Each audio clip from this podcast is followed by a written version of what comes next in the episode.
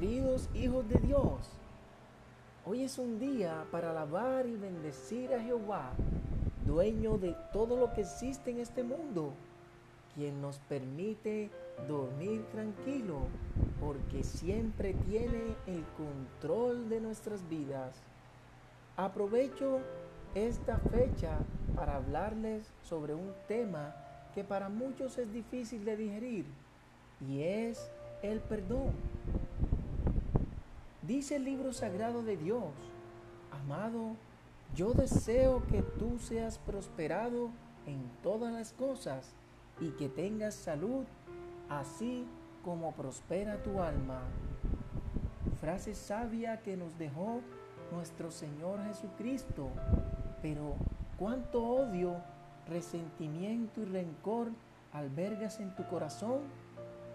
Quiero decirles que si nuestra alma no está sana y se encuentra con heridas, culpa, temores y rechazos, esto muchas veces te puede llevar a incurrir en enfermedades que no nos explicamos de dónde han venido. Esto no sucede de un momento para otro, pero tarde que temprano por dejarte llevar por la ira tu corazón, tu estabilidad emocional se puede ver afectada. Cuanto más tiempo estés junto a estas cosas, mayor será el daño que provocará a tu vida. Esta semana, mientras me encontraba en la clínica cancerológica de Sucre, supervisando que colocaran un sonido para una actividad, que tenían con los niños que asisten a esa clínica, Dios en esa actividad me enseñó lo importante que es liberarnos de todo rencor y odio que tengamos en nuestra alma. Muchas veces no hemos podido perdonar a esa persona que alguna vez nos hizo daño. Aquella que habló mal de nosotros, que puso en tela de juicio nuestro nombre o aquella persona que nos hizo daño o en su defecto algún familiar, en fin, tantas cosas que nos pueden haber sucedido.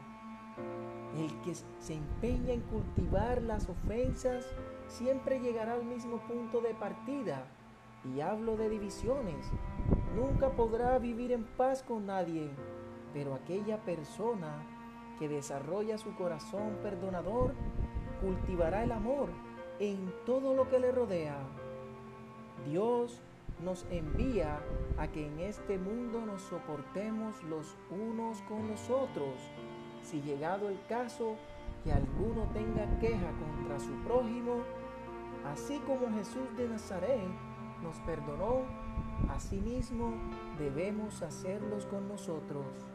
Perdonar es dejar libre a un prisionero y descubrir que ese prisionero eras tú. Hermanos, esto no es todo. Mientras más niños llegaban a la actividad, más me mostraba Dios lo frágil que puede ser la vida. Me colocaba a pensar el tiempo que perdemos peleando con nuestros prójimos familiares, amigos.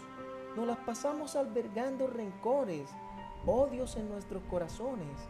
Y me decía, hijo mío, mira muy bien todo tu entorno y en el lugar donde te encuentras.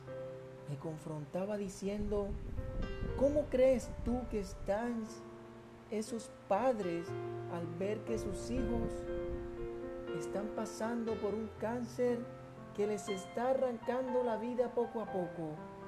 ¿O es que acaso la vida no es más que estar en contienda con la humanidad? ¿Acaso no los envié a que se amaran los unos a los otros? Ves y diles que no pierdan más el tiempo en cosas vanas, que cambien su actitud frente a la vida y la manera como la llevan. Hazles saber al mundo que el tiempo se acaba, que el camino hacia la vida es a través de mi Hijo Jesucristo, que me busque mientras todavía se pueda. porque una vez llegue el tiempo y la hora, no habrá marcha atrás para arrepentimientos, querido hijo mío. En medio de esta situación, también me mostraba lo felices que estaban los niños. Veía como la sonrisa era lo que predominaba en ese lugar, a pesar de que algunos ya les estaban haciendo quimioterapias. La felicidad moraba en sus vidas. Por eso es que debemos volver a ser como niños para que podamos entrar al reino de los cielos. Amado Hijo de Dios, deja tu orgullo a un lado. Al Hijo de Dios le costó la vida por el perdón de tus pecados. Recuerda que en, en un lugar llamado la calavera fue crucificado junto a unos criminales, pero a pesar de todos los desprecios, calumnias que le hicieron en medio de esa cruz, dijo así, Padre, perdónalos, porque no saben lo que hacen. Otra prueba de que debemos perdonar es la siguiente. Pedro se acercó a Jesús y le preguntó, Señor, ¿cuántas veces tengo que perdonar a mi hermano que peca contra mí? ¿Hasta siete veces? No te digo que hasta siete veces, sino hasta setenta veces siete, le contestó Jesús. Gracias Dios por esta enseñanza que nos regalas el día de hoy. Bendice a cada persona que está escuchando esta enseñanza. Que seas tú Dios reinando siempre en sus vidas. Siembra en ellos tu Espíritu Santo para que les dé discernimiento, sabiduría para pensar antes de hablar, escuchar antes que juzgar, reír antes que llorar, dar antes que recibir, olvidar antes que odiar y niño antes de crecer. Ora por aquellos que te hacen mal, por los que hablan mal de ti, y verás la gloria de Dios en tu vida. Declaro sanidad sobre sus vidas, que toda enfermedad por la que estés pasando queda anulada en el nombre del Señor Jesucristo, porque la sangre de Cristo tiene poder y desde este momento eres sano por la misericordia de Dios. Amén. Queridos hermanos, se despide su pastor y amigo Orlando Carvajalino Mendoza.